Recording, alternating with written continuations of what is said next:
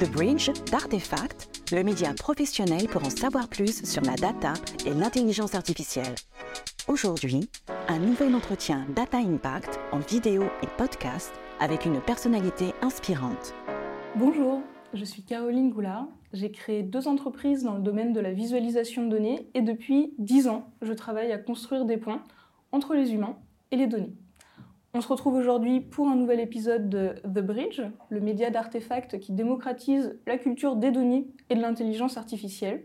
Et aujourd'hui, on reçoit Hubert Béroche. Hubert, bonjour. Bonjour Caroline. Hubert, est-ce que tu peux te présenter? Oui, donc je m'appelle Hubert Béroche, je suis le fondateur du think tank Urban AI, qui est un think tank dédié aux intelligences artificielles urbaines. Je suis également entrepreneur en résidence chez PCA Stream, qui est une agence d'architecture, et je suis étudiant à l'école polytechnique en économie urbaine et politique climatique. Comment tu as été amené à t'intéresser aux intelligences artificielles urbaines? Alors en fait, ça a commencé un peu par hasard. Lorsque j'étais euh, étudiant en école de commerce, avant de faire euh, l'X, j'ai fait un stage chez Gessina, qui est une foncière de bureau, et j'étais en charge sur tous les sujets de data, euh, mobilité et real estate dans leur département innovation. Et c'est là que j'ai commencé à découvrir un peu tous ces sujets de la smart city, smart mobilité. C'est un sujet qui m'a vraiment passionné et j'ai voulu voir à partir de là ce que ça donnait vraiment sur le terrain, ces innovations que je lisais euh, euh, via des fiches de synthèse, etc. Et donc j'ai entrepris juste après ce stage un tour du monde réel, concret, euh, des intelligences artificielles urbaines, des smart cities. Donc c'est un tour du monde que j'avais réalisé en partenariat avec plusieurs organisations, entreprises, acteurs académiques, qui s'était fait sous le parrainage à l'époque de Carlos Moreno et Cédric Villani, qui venait de donner un rapport en fait sur l'intelligence artificielle. Et donc, pendant ce tour du monde, j'ai exploré 12 villes, donc vraiment dans le monde entier, qui étaient considérées comme smart, entre guillemets intelligentes. Donc, il y avait Montréal, Boston, New York, San Francisco, Dubaï, Tokyo, euh, Copenhague, Amsterdam et d'autres. Et euh, c'est pendant ce tour du monde que vraiment j'ai eu un engouement encore plus fort euh, sur ces technologies, en rencontrant des acteurs qui font l'intelligence artificielle urbaine, la Smart City, et en échangeant avec eux. Qu'est-ce que tu as tiré de ce voyage justement sur les intelligences artificielles? Alors, j'en ai tiré deux choses. La première, c'est qu'il y a vraiment une arrivée massive du digital d'abord, de la donnée, et dans un troisième temps, de l'intelligence artificielle sur nos villes et nos territoires. La deuxième chose dont je m'étais rendu compte, c'est qu'il y a une gouvernance qui est très euh, fragmentée, euh, parfois même contradictoires ou opposés selon les régions du monde, et même selon les pays et les villes. il y a une forme de régionalisme, c'est ce que certains chercheurs appellent même le AI localism, donc en fait le fait que sur des villes, on va utiliser l'IA pour des idéaux extrêmement différents. Et la troisième chose dont je m'étais rendu compte, et c'est probablement la chose la plus importante qui a influencé vraiment tout le reste euh, du développement ensuite d'Urban AI, c'est qu'il y avait quand même une forme d'échec de la Smart City, de la ville intelligente. C'est-à-dire que euh, à partir des années 2008, il faut se rendre compte qu'il y a énormément d'acteurs du numérique, type IBM, Cisco, qui, dans un contexte de crise économique, marketent la ville intelligente, marketent le smart city. Ils vont voir en fait des acteurs de la ville, des acteurs publics, qui sont euh, dans une période de déficit budgétaire, de crise, hein, et ils leur disent nous, ce qu'on vous propose, c'est de la technologie dans une logique de rationalité économique, c'est-à-dire qu'on va vous permettre de faire plus avec moins.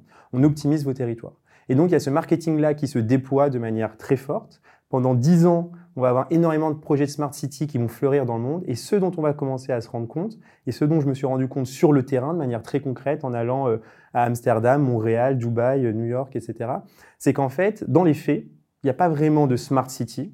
Hein, il y a une difficulté à comprendre ce qu'elle se fait, cette donnée urbaine.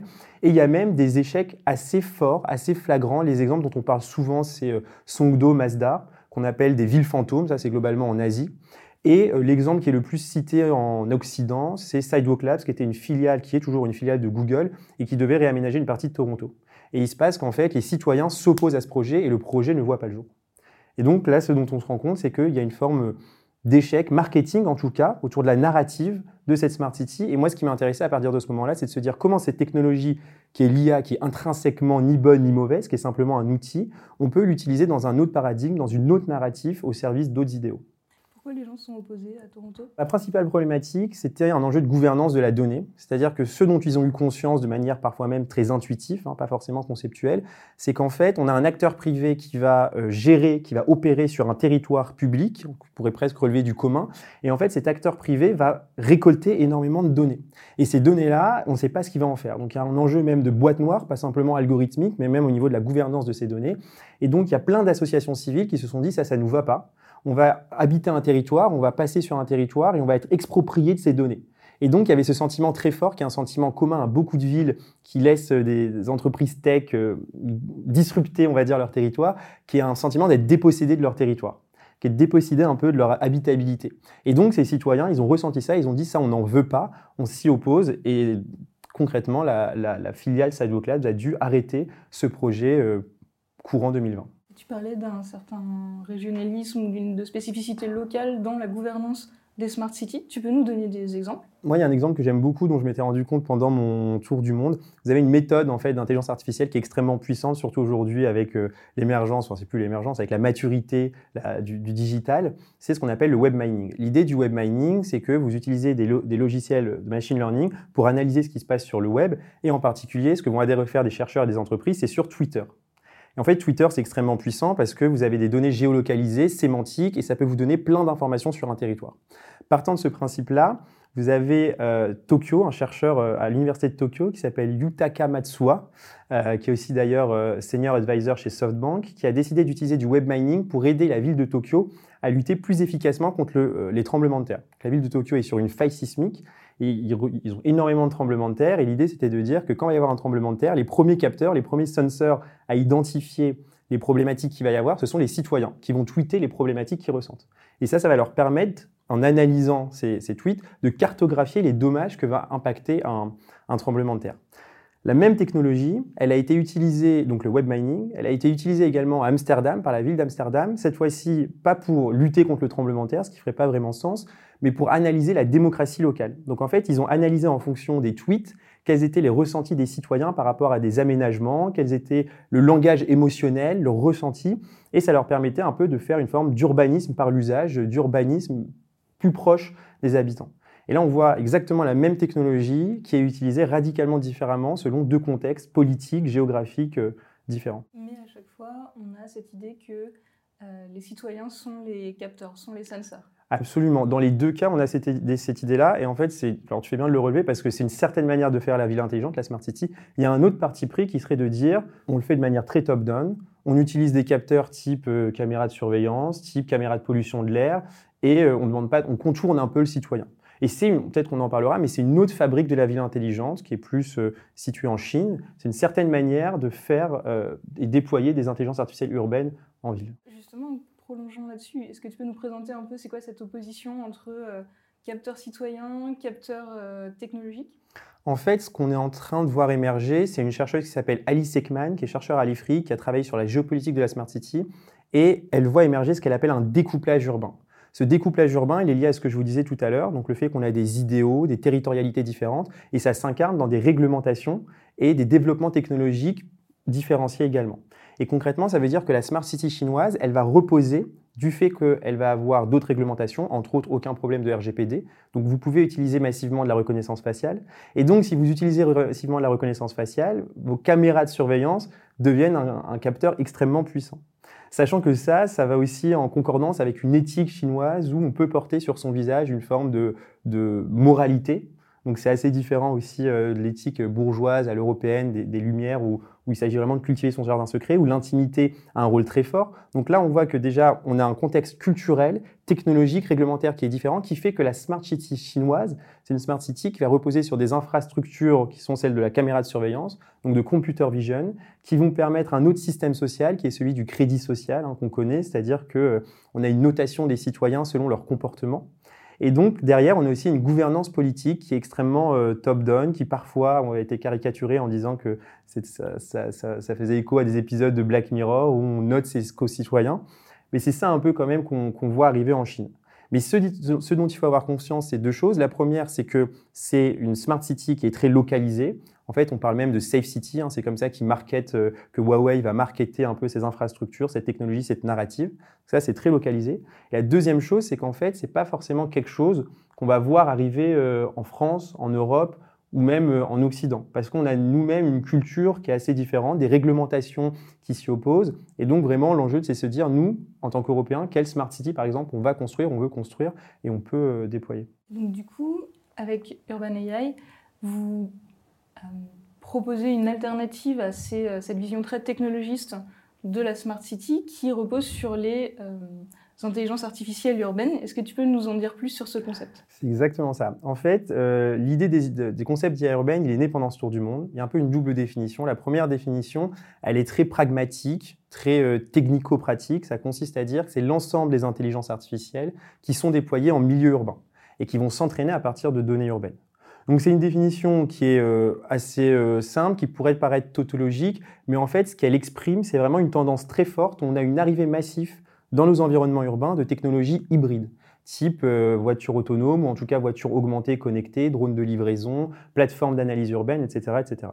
Ça c'est la première définition. La deuxième définition, qui incarne beaucoup plus, on va dire, notre combat, nos convictions, elle fait écho aux travaux d'une sociologue américaine qui s'appelle Saskia Sassen, qui a travaillé sur ce qu'elle appelle l'urbanisation des technologies. Pour faire simple, en fait, ce dont se rend compte Saskia Sassen et ce dont se sont rendus compte beaucoup de chercheurs qui ont travaillé sur ce sujet au courant des années 2010, c'est que la Smart City fonctionne sur le paradigme de la cybernétique et de l'informatique.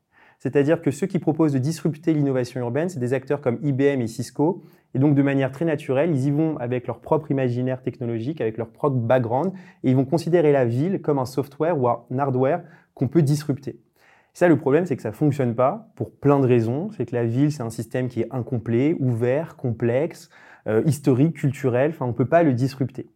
Et donc, ce que dit Saskia Sassen, c'est que plutôt que de fonctionner de cette façon-là, ou en tout cas en plus de cette façon-là, peut-être on pourrait faire l'inverse. C'est-à-dire considérer que la ville, c'est une technologie euh, et qu'on peut s'inspirer de comment fonctionne une ville pour designer des technologies urbaines.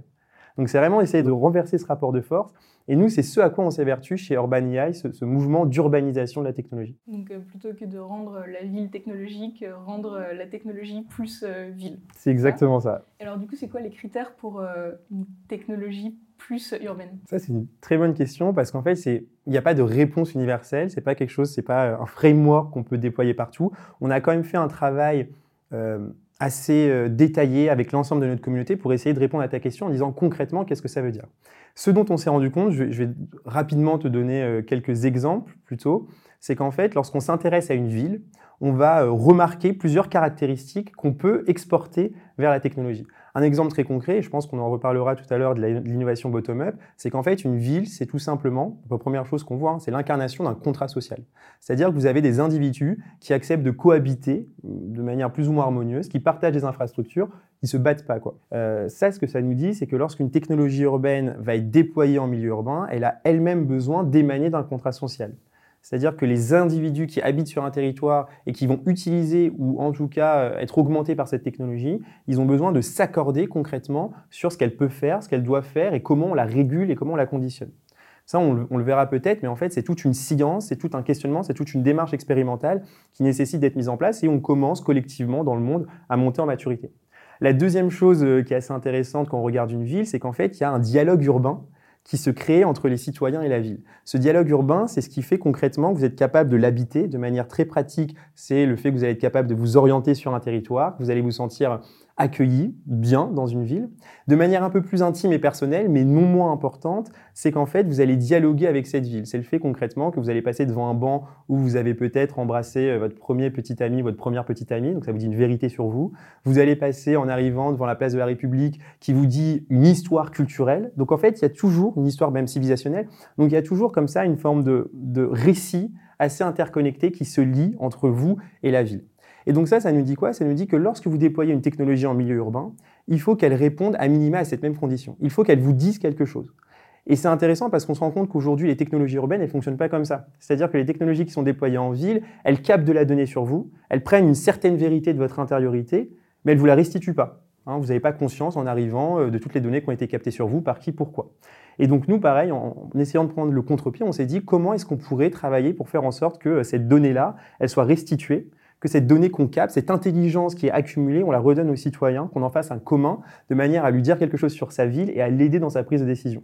Ça, c'est ce qu'on a appelé, nous, les interfaces sensibles. Hein. c'est le fait que cette donnée-là, par exemple, on va l'incarner, on va la matérialiser au travers d'interfaces euh, sur le territoire. Est-ce qu'on a des exemples de ces interfaces sensibles? On a des exemples, euh, puisqu'en fait, on a travaillé dessus avec plusieurs acteurs, la métropole Nice-Côte d'Azur, la métropole de Nantes et plusieurs écoles de design. On a travaillé avec des étudiants, c'était extrêmement intéressant. On leur a dit de prendre le contre-pied sur la logique euh, de la captation invisible. On leur a dit, voilà un ensemble de datasets, de jeux de données hein, qui sont existantes qu'a la, métropole de Nantes ou la métropole Nice-Côte d'Azur. Comment vous la restituez dans, vous la restituez dans l'espace public? Encore une fois, ce qui est important de garder en tête, c'est que ces données-là, elles vont dans une certaine mesure être ouvertes. Hein, c'est même une obligation légale, on parle d'open data, mais que cette open data, il faut bien comprendre qu'il s'adresse qu'à une certaine catégorie de la population. C'est-à-dire que ce sont des experts, des chercheurs qui vont pouvoir l'utiliser. Les individus vont pas être conscients de ça, ils vont même pas pouvoir euh, utiliser cette donnée. Et donc, on a, on a demandé à ces étudiants cette donnée-là, de la mettre dans l'espace public, de l'incarner, de la matérialiser. Ils avaient pas mal de contraintes pour rendre la chose encore plus difficile, parmi lesquelles ne pas utiliser de smartphone. On leur a dit, on ne veut pas que vous utilisiez de smartphone, parce que pour plein de raisons, le smartphone, c'est un objet qui est extrêmement anti-urbain. C'est anti-urbain parce que ça vous renferme sur vous, parce que ça crée ce qu'on appelle, ça a été conceptualisé par des chercheurs, des smombies, c'est-à-dire qu'en fait, vous êtes toujours sur votre téléphone, vous regardez plus autour de vous. Ça peut paraître anecdotique, mais ce qui est intéressant, c'est que déjà, on le sent tous autour de nous quand on prend le métro.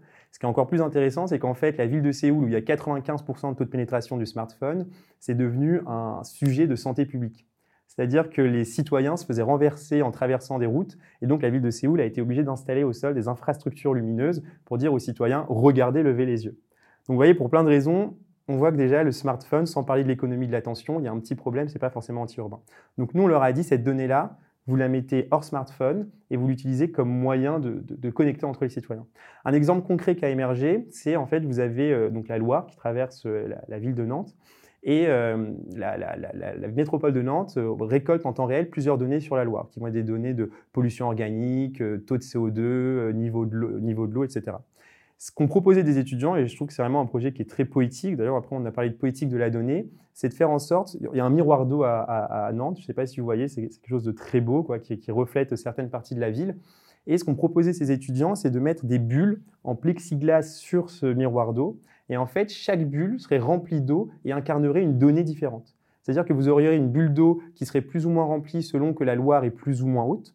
Vous auriez une autre bulle d'eau qui serait colorée par de la lumière, par exemple, qui serait plus ou moins orangée selon que la Loire est plus ou moins, euh, la température est plus ou moins élevée, etc., etc. C'est intéressant pour plusieurs raisons. Un, parce qu'on restitue la donnée dans l'espace public. Donc en fait, le problème de Sidewalk Labs, c'est pas qu'on l'expulse, mais on arrive à lutter partiellement contre cette problématique. Et la deuxième chose, c'est qu'en fait, en créant un environnement urbain augmenté, on permet aux citoyens d'être euh, plus conscient de, ce qui se passe autour de lui, et donc de prendre des meilleures décisions. Ça, en, économie urbaine, c'est vraiment une idée très forte de dire que quand vous donnez l'information aux agents, vous permettez d'équilibrer un peu le système. Et donc, ça, permet aussi d'apporter de l'efficience, en plus d'apporter une certaine euh, éthique euh, de la donnée. Et il y a d'autres exemples de ces interfaces sensibles? Alors, on en a un autre peut-être, euh, qu'on a pareil sur, dans le cadre de ce projet-là. C'était une autre équipe qui a proposé en fait à l'entrée euh, des rues d'afficher, euh, de, créer des fleurs mécaniques. Et en fait, ces fleurs mécaniques seraient plus ou moins ouvertes selon que les données de densité euh, sont plus ou moins fortes. Ça, c'est une autre donnée qui est captée par plein d'acteurs différents, de plein de manières différentes. Ce sont les données de densité, c'est-à-dire combien de personnes sont concentrées sur un certain mètre carré dans le territoire. C'est une donnée qui est extrêmement utile pour de l'aménagement public, pour de l'économie urbaine, pour de l'investissement en immobilier, parce que ça nous dit beaucoup de la vitalité économique d'un quartier, combien de personnes se déplacent euh, dans une rue. Normalement, on va l'adresser à certains experts.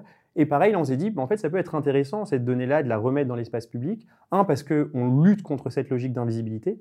Et deux, parce que, encore une fois, ça permet d'apporter de l'efficience. C'est-à-dire qu'à l'échelle individuelle, lorsque vous allez rentrer dans une rue et voir qu'il y a potentiellement énormément de monde, vous allez pouvoir choisir d'emprunter une autre rue. Ou alors, si vous adorez la foule, vous allez pouvoir dire, bah non, moi je vais dedans, je, je m'immerge dans, dans, ce bain de foule. En tout cas, ça vous permet de prendre, encore une fois, de meilleures décisions à l'échelle individuelle et potentiellement de mieux réguler ce, ce système urbain euh, collectivement. Est-ce que ça peut aussi servir à donner un rôle aux citoyens? C'est-à-dire que en échange de cette information, euh, on attend d'eux qu'ils prennent des décisions d'une certaine façon qui va aller dans, dans le sens d'une meilleure régulation de la ville? Alors en effet, ça c'est en effet une très bonne question parce qu'il y a, on pourrait dire, le niveau encore au-dessus qui est de dire comment est-ce qu'on crée ce qu'on appelle, euh, dans le milieu en fait, on appelle ça de l'agency. Et c'est un, terme qui est important de garder en tête, l'agency, c'est comment on augmente l'autonomie des individus plutôt que de l'atrophier. Pourquoi c'est important? Parce que ce dont on se rend compte aujourd'hui, c'est que la majorité des technologies d'intelligence artificielle, elles réduisent votre agency. Que ce soit sur vos smartphones, sur les réseaux sociaux, quand vous consommez du contenu, vous êtes passif, vous êtes nudgé, vous êtes orienté. Souvent euh, pour euh, votre bien, c'est souvent ce qui est dit, mais en tout cas, il y a cette modalité d'interaction. Ce qui est en train d'arriver aujourd'hui, c'est une tendance très forte, c'est comment est-ce qu'on remet l'agency au cœur de la technologie? Comment est-ce qu'on utilise la technologie pour créer plus d'autonomie? Et donc, un exemple qui va complètement dans le sens de ce que tu dis, c'est le projet Telram en Belgique, euh, qui est un projet qui a reçu des fonds de la subvention européenne. Et en fait, ce qu'ont proposé les cofondateurs de Telram, c'est de donner à des citoyens des micro-caméras qui, euh, via du edge computing, donc via en fait euh, du calcul embarqué, vont pouvoir en temps réel faire du comptage de mobilité. Donc vous mettez ces caméras sur votre fenêtre et vous allez pouvoir compter automatiquement quels sont les véhicules qui passent devant chez vous, combien il y en a et quelle est leur typologie.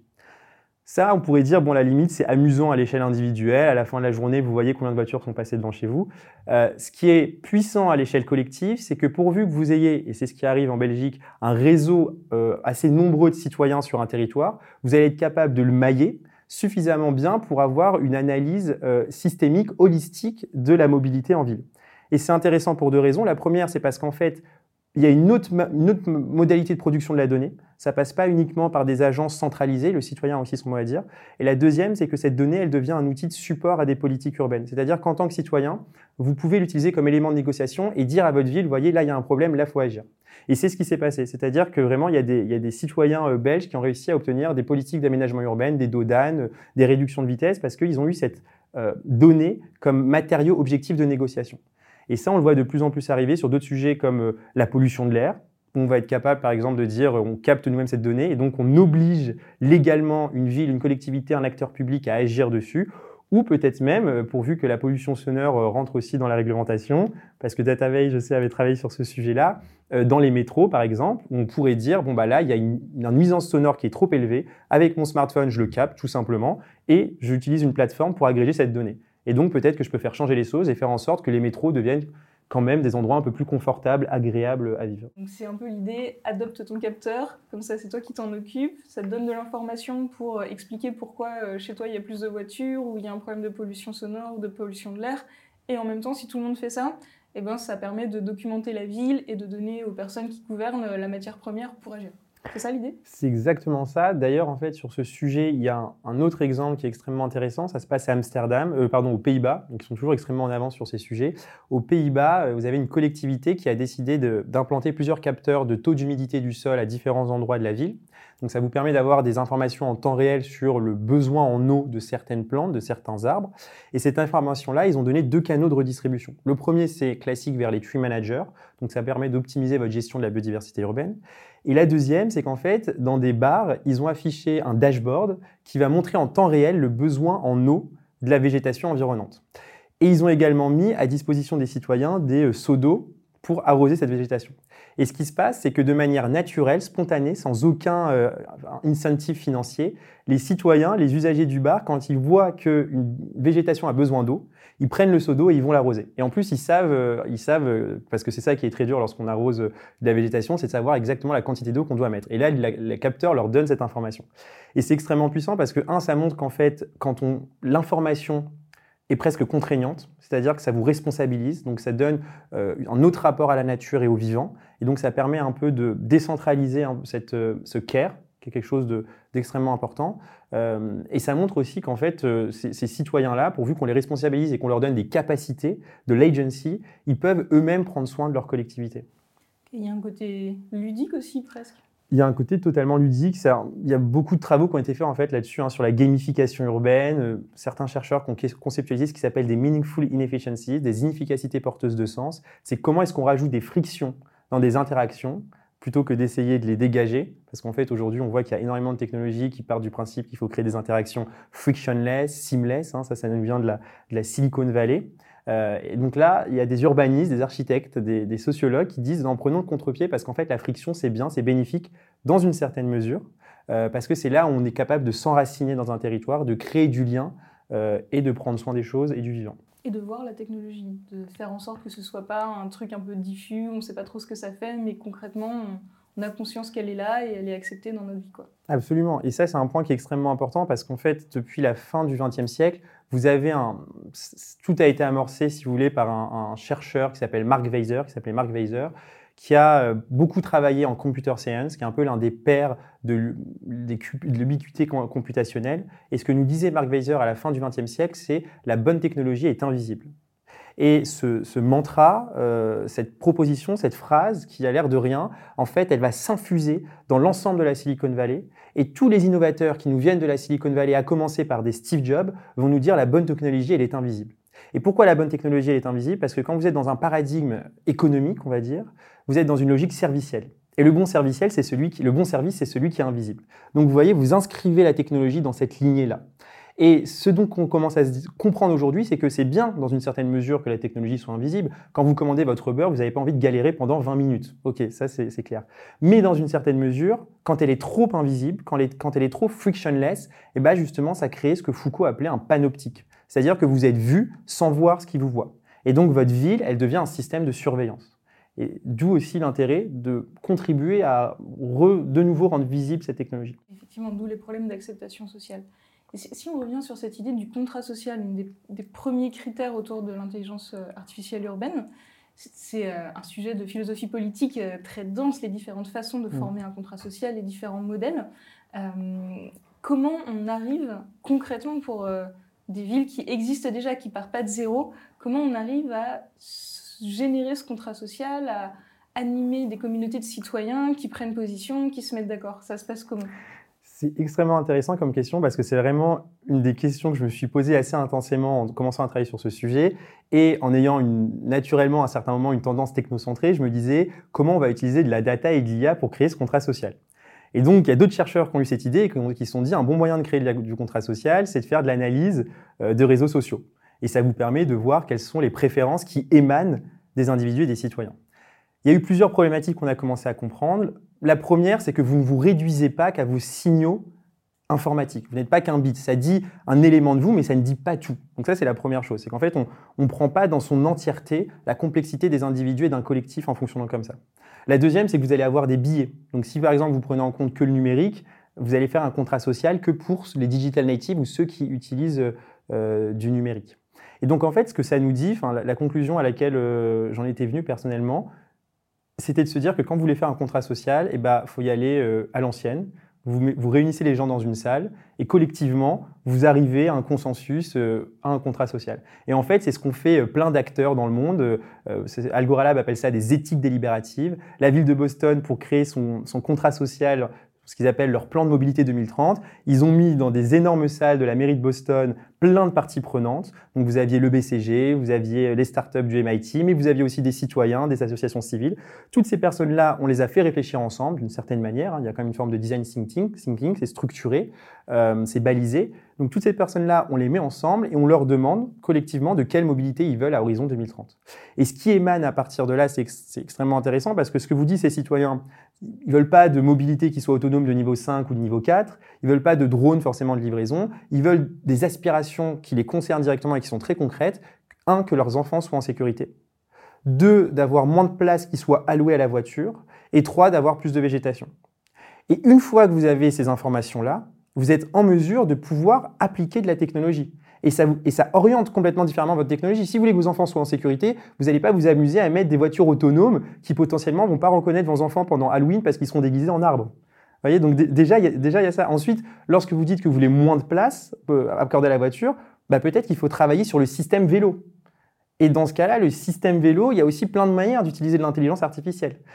voilà, c'est ça en tout cas cette idée, c'est on oriente le développement de technologie à partir de contrats sociaux. Comment ça, ça euh, entre en résonance avec l'architecture, avec l'urbanisme Parce que là, on parle d'un point de vue euh, technique, euh, mais j'imagine que ça va avoir des conséquences sur comment on construit des villes, aussi comment on les gouverne. Absolument. Alors, déjà, ce qui est intéressant dans le, on va dire un peu l'histoire de l'urbanisme, de l'architecture, vous avez en gros dans les années 2000 euh, tout un modèle économique qui s'est construit autour des architectes, et donc on a commencé à se dire pas besoin de prendre en compte la vie des citoyens. On va créer des gigantesques monuments, des gigantesques euh, formes urbaines, parce que ça va attirer des capitaux financiers. Hein, c'est ce qui s'est passé en fait à Bilbao, avec le musée de Bilbao. Donc sur cette modalité-là, les villes se disent ah mais attendez, moi aussi je veux mon musée, moi aussi je veux ma forme urbaine un peu bizarre, un peu excentrique, parce que ça devient un capital financier, un capital euh, touristique. Donc vous avez un peu cette tendance-là qu'il faut garder euh, en tête et qui vraiment a infusé sur les politiques urbaines et la manière de faire la ville. Dans un même temps, vous avez une architecture qui s'est homogénéisée. Hein, c'est ce que des chercheurs, des architectes comme Rum Koolhaas y parlaient en fait des villes génériques. Donc, vous avez une forme de mécanisation de la ville qui a commencé à apparaître et qui n'était pas du tout bottom-up. Et là, on commence à se rendre compte de nouveau, c'est une forme de contre-urbanisme, de résistance. Ça va nous venir, entre autres, d'acteurs danois euh, qui viennent de Copenhague, mais aussi français. Des personnes qui vont dire, en fait, c'est quoi l'architecture? L'architecture, c'est les techniques qui nous permettent d'habiter le monde. Et à partir du moment où on a dit ça, on a dit beaucoup parce que pas mal de personnes, dont moi, vont se dire, c'est quoi l'essence de l'être humain? C'est de créer une forme d'habitabilité respectable du vivant et de soi-même. Et donc, ça veut dire, en fait, que quand vous faites de l'architecture, quand vous faites de l'urbanisme, de manière presque ontologique, vous devez impliquer vos citoyens dans ce projet commun et dans ce projet collectif. Et donc, ça peut passer euh, par euh, des contrats sociaux, donc des éthiques de l'éthique délibérative. Ça peut aussi passer par une forme de diagnostic émotionnel, territorial, et c'est là où en fait les réseaux sociaux peuvent être, extrêmement intéressants parce que ça a une utilité de voir, par exemple, euh, quel est le ressenti de certains individus sur certains territoires. Donc, en fait, ça vous permet d'être plus proche du territoire et des citoyens. Ça, c'est la première chose. La deuxième chose, très rapidement, c'est qu'il faut aussi garder en tête qu'on a toujours des enjeux de gouvernance de ces technologies. Et ça, c'est quelque chose qu'il faut toujours garder à l'esprit, c'est que lorsque vous avez une technologie qui est déployée, il y a derrière un enjeu de pouvoir, il y a une instrumentalité ce sera jamais que de l'efficience ou ce sera jamais que de l'optimisation. Si on vous dit ça, c'est que et que vous, vous l'acceptez, c'est que vous n'avez pas forcément vu les enjeux de pouvoir qu'il y avait derrière. Et ça, on a commencé à s'en rendre compte tardivement. Mais lorsque Waze arrivait sur des territoires pour les disrupter en leur disant on va faire des super partenariats et qu'au bout de quelques mois, les villes se sont dit mais il y a un problème là, les, usagers, nos citoyens, ils sont en train d'aller dans des rues dans lesquelles ils n'ont pas droit d'aller. Il y avait un problème de gouvernementalité. Quand Google Maps, euh, quand vous utilisez Google Maps, vous avez des zones d'intérêt. En fait, ces zones d'intérêt, elles vous disent là où vous devez aller ou là où c'est légitime d'aller.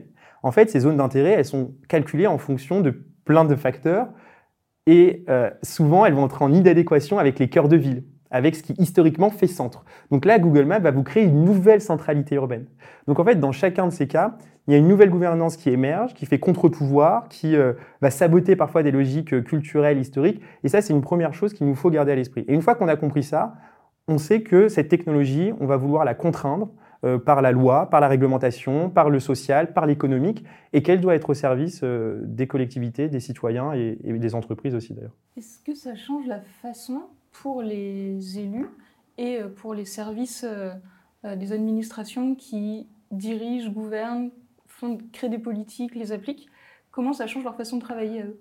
Alors, ça change en effet totalement leur façon. La première chose qu'ils commencent à comprendre, c'est qu'il faut déjà avoir une maturité technique pour comprendre quels sont tous ces enjeux derrière une technologie et comment vous pouvez la contraindre.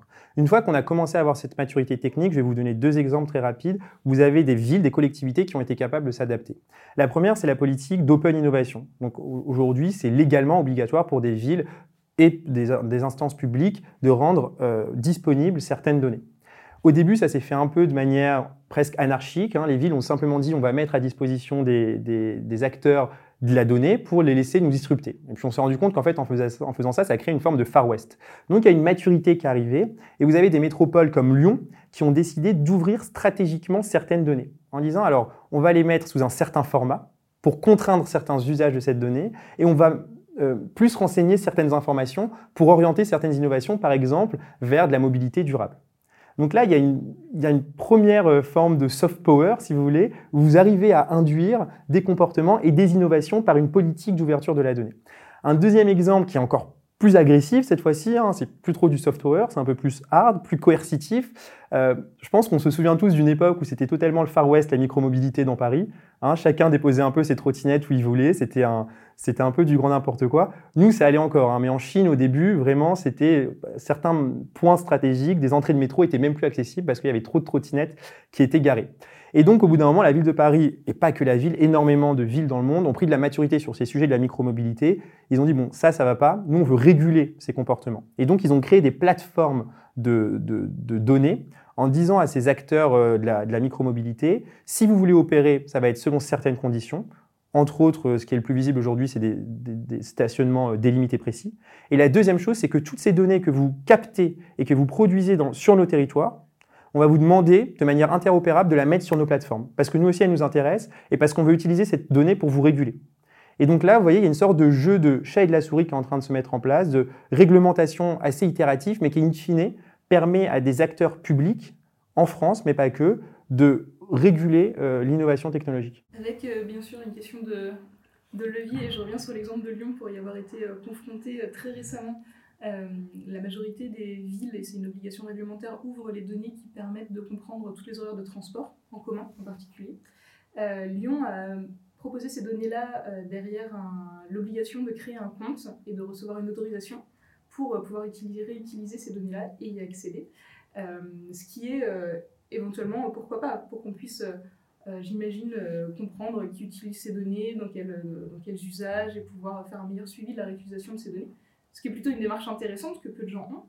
Euh, néanmoins, pour créer un compte et euh, recevoir une autorisation, eh ben, euh, ça tombe lettre morte. Et nous, par exemple, qui cherchions à réutiliser ces données, n'avons jamais réussi à avoir un compte. Et donc c'est là où derrière il y a la politique et puis j'imagine il y a la mise en œuvre concrète. et voilà, il faut regarder. Les politiques, euh, ces politiques-là peuvent aussi à un moment euh, être des freins à, la prise d'initiative de certains citoyens. Après, c'est exactement ça, c'est ce juste milieu entre une idée, une réglementation et son opérationnalité, son efficience. Là, clairement, dans ce cas-là, on ne veut pas d'inefficience porteuse de meaningful inefficiencies. Là, on veut de l'efficience et de l'efficacité. C'est intéressant de contrebalancer l'idée que voilà, on va ouvrir des données, euh, on va les mettre à disposition des citoyens et puis il va se passer des choses bien. Parce que c'était l'idée de départ de tout ce courant open data.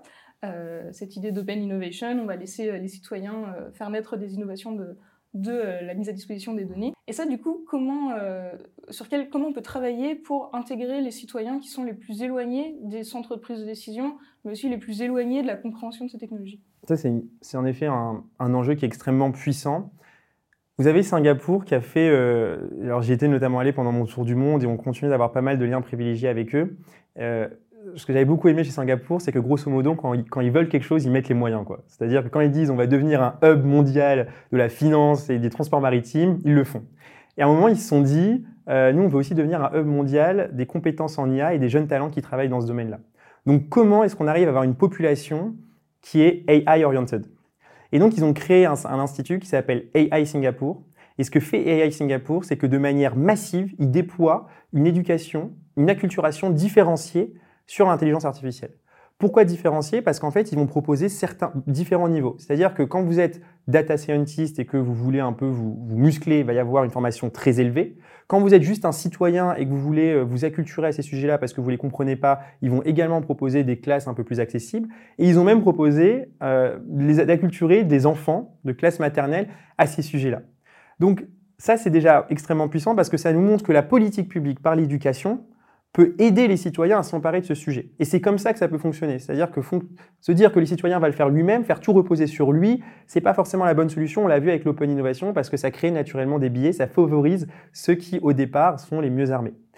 La deuxième possibilité, qui est un peu plus bottom-up, c'est ce dont, dont, on parlait tout à l'heure, c'est cette notion de contrat social. C'est-à-dire par la société civile, par les entreprises, par tous ces acteurs qui maillent le territoire et qui font sa richesse, on voit des initiatives fleurir comme celle-ci en ce moment même pour éduquer, acculturer des individus à ces sujets-là. Si on regarde maintenant d'un point de vue de la technologie elle-même, euh, ces technologies d'intelligence artificielle urbaine, est-ce que dans le fond c'est les mêmes technologies d'intelligence artificielle que celles qu'on retrouve dans d'autres domaines euh, industriels?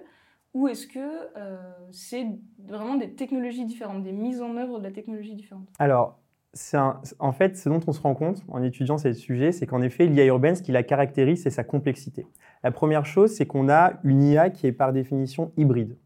En fait, elle est hybride parce qu'elle va être à la fois, euh, si vous voulez, dans une, ce qu'on appelle des, réseaux logiques, hein, des réseaux euh, algorithmiques, de software, etc., euh, et elle va être en même temps dans le monde physique. Donc vous allez avoir des capteurs, vous allez avoir euh, des data centers évidemment. L'output final, ça va aussi être par exemple une voiture qui va venir vous chercher. Donc vous avez cette hybridation qui fait que vous avez déjà d'un point de vue, on va dire, purement métier, vous avez besoin d'une expertise systémique, holistique, à une échelle au moins institutionnelle, collective, pour pouvoir l'utiliser cette technologie. Ça, c'est la première chose. Et ce qui est important de comprendre aussi, c'est que lorsqu'on essaye de refuser, de nier cette complexité, qu'on y va de manière unilatérale en disant non, non, c'est que du digital, c'est que du software, ce que faisait par exemple IBM et Cisco, ça fonctionne pas. Mais l'inverse, c'est aussi vrai. Si vous partez du principe en disant que c'est que de la physique, c'est que de la matérialité, ça va pas fonctionner. Donc, vous avez déjà d'un point de vue métier cette complexité. D'un point de vue géopolitique, ce que ça vous dit également, c'est qu'en fait, vous avez une arme, un instrument qui est multidimensionnel. On s'est beaucoup intéressé en géopolitique à ce qu'on appelle les domaines opérationnels. Historiquement, vous en aviez quatre c'était euh, la Terre, euh, l'eau, l'air et l'espace. on commence à voir qu'il y a deux, nouveaux domaines opérationnels qui émergent. C'est le cyberspace, l'espace digital, et euh, ce qu'a récemment expliqué les NATO, pas les Nations Unies, l'OTAN, c'est la cognition, l'espace cognitif. En fait, le cerveau humain devient un espace opérationnel de géopolitique. C'est-à-dire qu'on a une guerre informationnelle pour instrumentaliser les individus. Et donc, dans cette nouvelle composition géopolitique, en étant un outil hybride, on voit qu'on a cette IA urbaine qui, de façon très intuitive, devient un outil extrêmement puissant et stratégique. Et c'est la raison pour laquelle vous avez un acteur comme la Chine qui, en déployant massivement une narrative stratégique, un récit, un imaginaire qui est celui de la Safe City, veut exporter sa technologie urbaine. Et c'est la première forme d'expansion géopolitique auprès de l'Afrique, par exemple, c'est de donner, euh, d'offrir à ces continents euh, des infrastructures urbaines euh, et, informatique. Donc vous avez aussi ce premier enjeu qui est, ce deuxième enjeu qui est géopolitique, qui est assez important de, garder à l'esprit parce qu'on voit qu'il y a, que ça cristallise des conflits assez puissants et surtout aujourd'hui on le voit avec euh, la, guerre en Ukraine, quand par exemple la Russie utilise des drones kamikazes. Hein, vous avez certains scénaristes qui sont amusés à imaginer que potentiellement des voitures autonomes pourraient être piratées et devenir des armes de destruction. Donc euh, vous avez cette, ambivalence aussi qui est extrêmement important de, garder à l'esprit. Qui dit intelligence artificielle dit euh, entraînement, jeu de données d'entraînement. Avec quoi on entraîne les intelligences artificielles urbaines? Alors, principalement aujourd'hui, ça s'est fait via ce qu'on appelle le big data. Le big data, euh, je pense que vous en avez déjà parlé, donc il n'y a pas forcément besoin de le définir. À l'échelle de la ville, vous avez plusieurs façons d'obtenir ce big data, soit via des acteurs publics, c'est ce dont on parlait tout à l'heure, l'open data, soit via de la production en propre. La production en propre, c'est des entreprises qui vont dire, moi je crée moi-même ma donnée, euh, par exemple Google ou euh, des entreprises de capteurs. À partir du moment où vous avez ces deux éléments, ces, deux acteurs, il y a énormément de relations qui vont se créer entre eux, d'interconnexions. Ça va devenir, ça va se ramifier de façon à ce que, par exemple, vous allez avoir ensuite euh, des acteurs, d'autres producteurs de données qui vont commencer à vendre leurs données auprès d'acteurs publics. Ou privés. Et donc là, c'est ce qu'on appelle les data brokers. Un exemple de données qui peuvent être vendues, qui est extrêmement puissante, c'est vos données géolocalisées.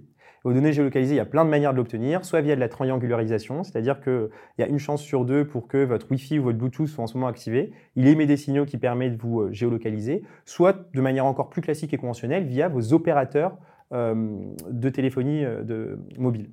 Donc ça, c'est la, première moyen, on va dire, d'avoir accès à cette donnée.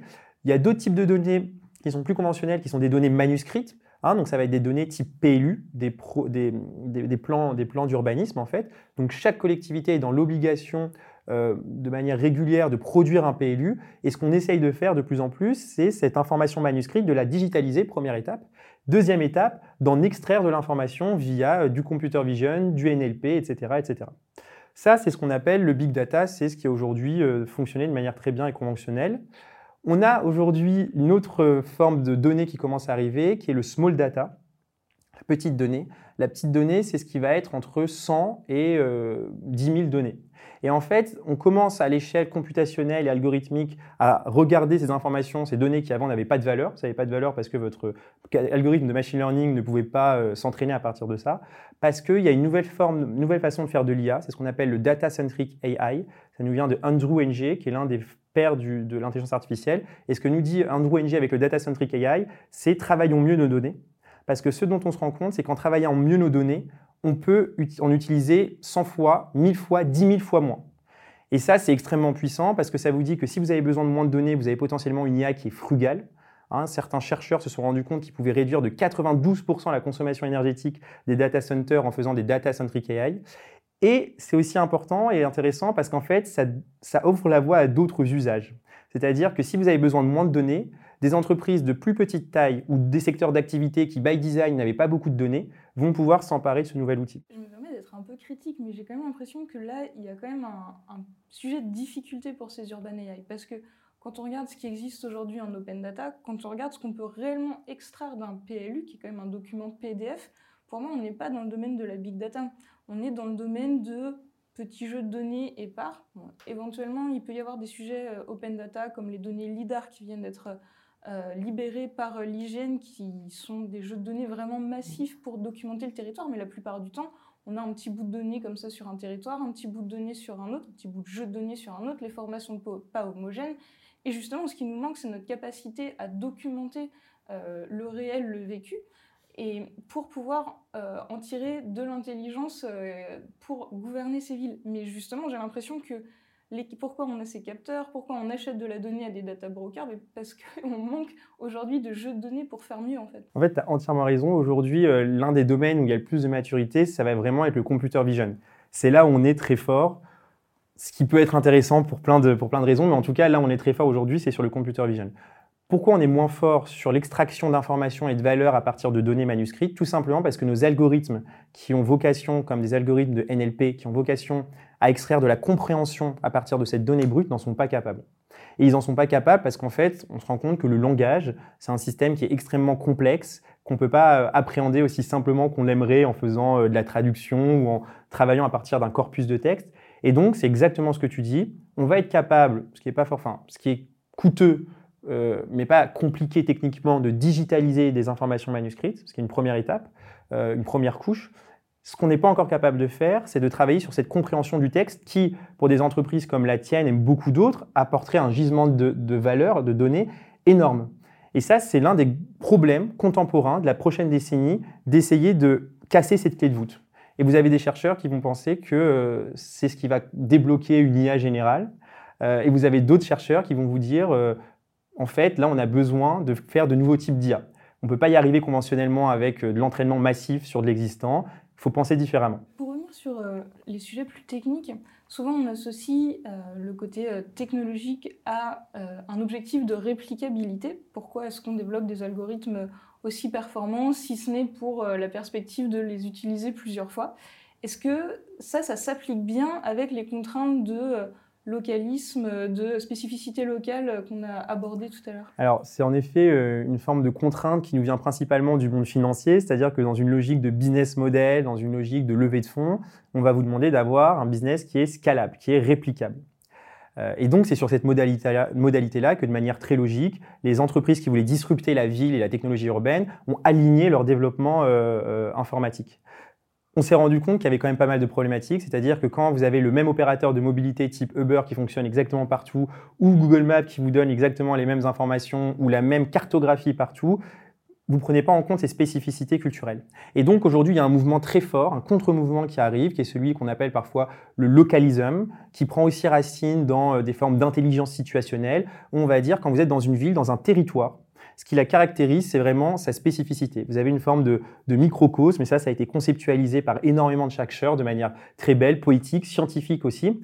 Et donc, ce qui est intéressant, c'est qu'en fait, on, a l'impression que là, on a une ville, on a une réalité matérielle qui s'oppose à un certain business model et qui refuse de se faire disrupter de, de cette façon-là. Et donc, ce que ça nous dit, c'est peut-être que les technologies urbaines doivent être développées sur d'autres modalités financières que celle euh, de la scalabilité. Donc là, on voit aussi qu'en fait, toutes ces questions d'IA urbaine, elles amènent derrière des enjeux d'innovation financière et capitalistique. Quand on essaye de se projeter à horizon 3, 4, 5 ans, même peut-être 10 euh, ans, si c'est possible de se projeter à cet horizon, comment tu vois évoluer euh, cette notion de smart city Comment tu vois évoluer cette interaction entre l'intelligence artificielle et les villes? Alors, c'est une question qui est très complexe, très intéressante. Et en fait, c'est marrant parce qu'on essaye en ce moment d'y répondre avec Cornell Tech. Cornell Tech, c'est un hub de recherche situé euh, à New York qui réunit euh, pas mal d'unités de, recherche. Et ensemble, on a fait un partenariat pour créer un projet qui s'appelle The Future of Urban AI. The Future of Urban AI, ça s'inspire de l'un de leurs projets qui, qui s'appelle The Future of Urban Tech, The Future of Urban Tech, c'est en fait un graphe qui explore différents futurs possibles de euh, la technologie urbaine. Et pourquoi ça fonctionne de, la façon d'un graphe? Parce qu'en fait, en prospective, souvent, on va vous dire deux choses. La première, c'est que dans le futur, il y a des ramifications, il y a un ensemble de possibilités et vous savez jamais laquelle va surgir. Et la deuxième, on pourrait dire qui contredit la première, c'est que vous ne pouvez pas prédire le futur. C'est ce que vous dit euh, des chercheurs comme Michael Batty. La seule manière de prédire le futur, c'est de le construire. Et donc, partant de ce principe-là, ils se sont dit, on va faire un graphe pour essayer d'identifier plusieurs euh, futurs possibles. Nous, on s'est inséré dans cette logique-là, et sur le micro-sujet de l'intelligence artificielle, on a quand même observé des tendances fortes. Parmi ces tendances fortes, vraiment qui commencent à émerger, c'est la prise en compte du vivant et de la biodiversité urbaine. C'est-à-dire comment vous utilisez l'IA au service de la protection de la biodiversité urbaine et pour diminuer vos émissions de CO2. ça, on comprend hein, de manière très conjoncturelle et de manière très systémique cette nécessité. Ce qu'on observe aussi, et c'est en fait là où vous voyez dans votre arborescence des lignes qui divergent, et c'est ce dont on parlait tout à l'heure, c'est le fait qu'on a des futurs qui ne se rencontrent pas. Parmi ces futurs qui ne se rencontrent pas, il y a cette logique top-down, presque à la chinoise, et il y a cette autre logique bottom-up, décentralisée. Et donc, ça, revient d'ailleurs de manière géopolitique à ce que disait Alice Ekman, dont on parlait tout à l'heure en parlant de découplage urbain. Et donc, ce que ça nous dit, c'est qu'en fait, de manière territorialisée, on va avoir dans le monde différents futurs, différentes possibilités qui vont fleurir. Ce qui est aussi une bonne chose, je trouve, parce que ce qu'on a souvent reproché à un certain moment, c'est une, homogénéisation de nos usages, de nos cultures, de nos technologies. Et là, on voit de nouveau une forme de différenciation. Et pourquoi c'est une bonne chose? Parce que ça peut vouloir dire potentiellement qu'on redonne aux individus la possibilité de s'approprier une donnée en fonction de leur propre spécificité. Ok, donc ça c'est euh, les futurs possibles. Maintenant on parle du futur souhaitable, celui qui est à la fois possible et qui correspond à euh, un idéal que toi tu aimerais qui arrive, c'est quoi ta vision euh, souhaitable de l'avenir des intelligences euh, artificielles urbaines? Alors, nous, le futur qu'on essaye de construire, du coup, donc avec, avec Urban AI, c'est celui qu'on appelle cette urbanisation de l'IA, c'est-à-dire mettre l'IA au service des territoires, au service des individus. Fin des années du XXe siècle, vous avez une constellation de penseurs type Lewis Mumford, Vintage Schumacher, qui vont s'intéresser au phénomène de la technologie. Qu'est-ce que c'est qu'une technologie? Et ces personnes vont commencer à se demander est-ce que les technologies, de manière intrinsèque, n'ont pas des qualités politiques? Ce qui peut nous sembler contradictoire et paradoxal, nous on aura envie de dire, maintenant c'est l'usage qu'on en fait. Sauf que ces personnes-là, Lewis Mumford, etc., vont se dire, ce dont on se rend compte en fait historiquement, c'est que des technologies, par leur architecture, induisent certains comportements politiques. Et donc ils vont catégoriser deux types de technologies, pour faire simple. Des technologies qu'ils appellent autoritaires, c'est ce que plus récemment un anthropologue qui nous a récemment quitté, qui s'appelle David Graeber, appelait des technologies bureaucratiques. Et en fait, ce sont des technologies qui sont centralisatrices, qui vont absorber les masses. C'est intéressant parce qu'en remontant à l'Égypte antique, les systèmes d'esclavage pour construire des pyramides, ce qu'explique Lewis Mumford, c'est que ce sont des machines, et ce sont des machines autoritaires. Et vous avez d'autres types de technologies, qui va appeler des technologies démocratiques, et euh, de manière très esthétique, David Graeber lui appelle ça des technologies poétiques. Ce sont des technologies qui, par leur composition même, par leur architecture, induisent et facilitent nos libertés. Et tout ce dont on a parlé, tout ce qu'on a un peu semé pendant cette conversation, on voit que ça peut fleurir, que ça peut aboutir vers cette forme de technologie démocratique pour laquelle on se bat. Exemple très concret, la small data. Le big data, on a souvent dit, c'est centralisateur. Vous en êtes dépossédé, vous êtes un maillon dans un rouage, et ça semble, on pourrait dire que ça semble, à bien des égards, aller vers cette tendance de technologie autoritaire. On voit que le small data, si vous avez besoin que d'un tout petit peu de données, bah, vous avez plus d'agency. Vous, en tant qu'individu, communauté, vous pouvez faire de l'intelligence artificielle. Le contrat social, cette idée, c'est pareil. Les interfaces sensibles, d'ailleurs, je vous parlais de politique de la donnée, on met cette technologie au service du citoyen. Et donc vraiment, l'idéal, moi, pour lequel je me bats et auquel on croit avec Urban AI, c'est la technologie au service de la liberté et de l'autonomie des individus. Comment rend ça concret quand on part d'un existant Parce que bien sûr, si on devait reconstruire une ville maintenant, on le ferait différemment de la façon dont ça a été fait. Mais justement, comment on, oppose euh, une ville possible qu'on crée from ex nihilo et euh, composer avec l'existant? Ce qui est très intéressant sur ce sujet, il faut peut-être avoir d'abord deux éléments de contexte en tête. D'un point de vue architectural, en fait, vous avez à partir du milieu du XXe siècle des architectes comme Le Corbusier qui vont avoir un fantasme de ce qu'ils appellent la table rase. Hein, et ça s'est manifesté avec la charte d'Athènes. On veut faire une nouvelle architecture, on veut faire une nouvelle ville, et donc on veut partir de zéro. Avec cet idéal de se dire, si on part de zéro, on s'auto-conditionne, on construit notre futur. En transposant cette logique dans la Smart City, qui a beaucoup séduit notamment en Asie, on s'est rendu compte que ça fonctionnait pas. Ça fonctionne pas avec des acteurs comme Songdo, euh, des villes comme Songdo, comme Mazda, parce qu'elles n'arrivent pas à attirer les citoyens.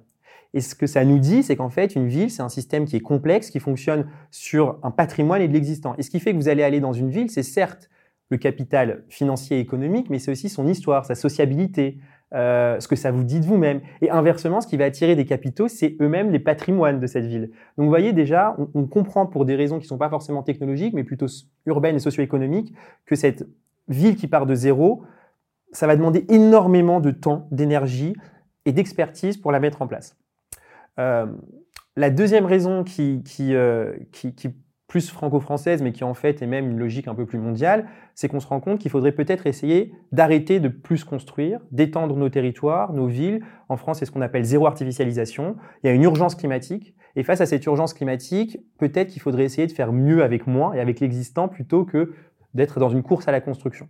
Donc vous avez un peu ces deux phénomènes. Euh, très conjoncturel, mais en même temps euh, majeur, qui est celui du climat et de l'extinction de, la biodiversité et de beaucoup d'autres problèmes euh, systémiques, et euh, ce, cet autre problème un peu plus structurel qui nous montre qu'en finalement, il y a peut-être de la valeur ajoutée, du sens et une forme d'efficacité à partir de l'existant. Et là où ça devient en effet très compliqué, c'est ce qu'on ce qu'on voyait tout à l'heure, c'est que quand on a un existant, ça veut aussi dire que ça conditionne un certain présent et une trajectoire future. D'où la nécessité d'essayer de prendre en compte toutes ces caractéristiques via du diagnostic, via euh, du diagnostic urbain, pardon, via euh, des études territoriales, via des contrats sociaux. Donc la chose que ça nous dit, mais qui est plutôt intéressante, c'est que avant d'essayer de construire ce futur, il faut s'intéresser à ce passé. Hubert, pour euh, terminer, est-ce qu'il y a quelque chose d'autre que tu veux nous partager, une vue un peu synthétique de, de cette cité idéale? C'est marrant parce que quand j'ai fait mon tour du monde, j'avais rencontré au total 130 personnes. Et à chaque fois, je leur posais la même question, à quoi ressemble votre ville idéale? Parce que vraiment, ça m'intéressait, même d'un point de vue personnel. Et beaucoup me répondaient, ce que je comprenais pas au début, euh, moi, j'ai pas de ville idéale. Alors, j'avais deux types de réponses. La première, c'est j'ai pas de ville idéale. Et en général, c'était plutôt des académiciens. Puisque ce que vous disiez ces personnes, c'est que d'avoir une ville, une ville idéale, c'est euh, d'imposer une forme de normativité. Et c'est presque anti-urbain, parce que c'est ce qu'on voyait, l'urbain, c'est complexe, incomplet, évoluant, surprenant. Et j'avoue que je les rejoins assez sur ce sujet, de dire que moi, ça me va d'avoir quand même euh, une vision euh, non définie, mais plutôt quelques orientations. Et vous avez d'autres personnes, euh, et je trouve ça aussi quand même très beau, très poétique, qui partageaient des villes avec lesquelles ils ont une relation intime. Et donc, ils allaient me dire, par exemple, c'est Amsterdam, c'est New York, c'est Paris. Mais en fait, à chaque fois, c'était pas pour des raisons économiques ou technologiques, c'est parce que dans cette ville, il y avait un vécu, il y avait une habitabilité. Et finalement, ça rejoint ce qu'on disait tout à l'heure en disant que les plus belles villes, la meilleure manière d'habiter le monde, c'est encore et toujours de euh, s'inscrire dans ce qu'ont fait nos, prédécesseurs et les générations passées. Et si on veut approfondir sur ce sujet, euh, est-ce que tu nous recommanderais un livre, un article, euh, une conférence, une vidéo? Alors, un livre qui est vraiment génial, qui, qui, est, qui, en plus a été écrit par un philosophe français, ça s'appelle Durée, de Pierre Caille. Et ce que dit en fait Pierre Caille dans Durée, c'est qu'on a un système productif, on le sait, qui ne fonctionne pas, qui est destructeur. Et à partir de là, Pierre Caille, plutôt que de proposer une révolution totale, ce qui souvent quand même peut paraître idéaliste, va avoir une vision à la fois pragmatique et en même temps un peu idéaliste en disant, OK, on a cet existant, on a ce système capitaliste qui grosso modo repose un peu sur trois facteurs, le capital, le travail et la technologie. Comment est-ce qu'on reconvertit, comment est-ce qu'on transforme légalement, technologiquement, économiquement ces trois facteurs? Et c'est ça que propose Pierre Caille dans ce livre. Rapidement, souvent, sans vous spoiler, parce que je trouve ça génial, il vous dit plutôt que d'avoir des capitaux et de fonctionner dans une logique de flux, il faudrait avoir des patrimoines. Et en fait, ça euh, oblige derrière une, construction comptable même de l'entreprise et juridique de la société totalement différente, puisque vous valorisez vos stocks. Et donc, encore une fois, ça revient sur ce que on disait tout à l'heure sur l'existant. Euh, plutôt que de l'avoir de la technologie, Pierre Caille, avec euh, son background, son histoire, propose de parler d'architecture en disant que la technique doit nous aider à habiter le monde. Et donc c'est ça que fait l'architecture. Elle dilate le temps et l'espace. Elle nous permet de trouver une forme de niche hein, dans laquelle on, on, se sent bien. Et plutôt que d'avoir le travail, et ce que je trouve très beau, très poétique, il parle de maintenance, en disant qu'on gagnerait tous à prendre un peu plus soin des choses et du vivant. Hubert, merci beaucoup. Merci à toi, Caroline. J'espère que cet épisode vous a plu. On se retrouve très bientôt pour un nouvel épisode de The Bridge.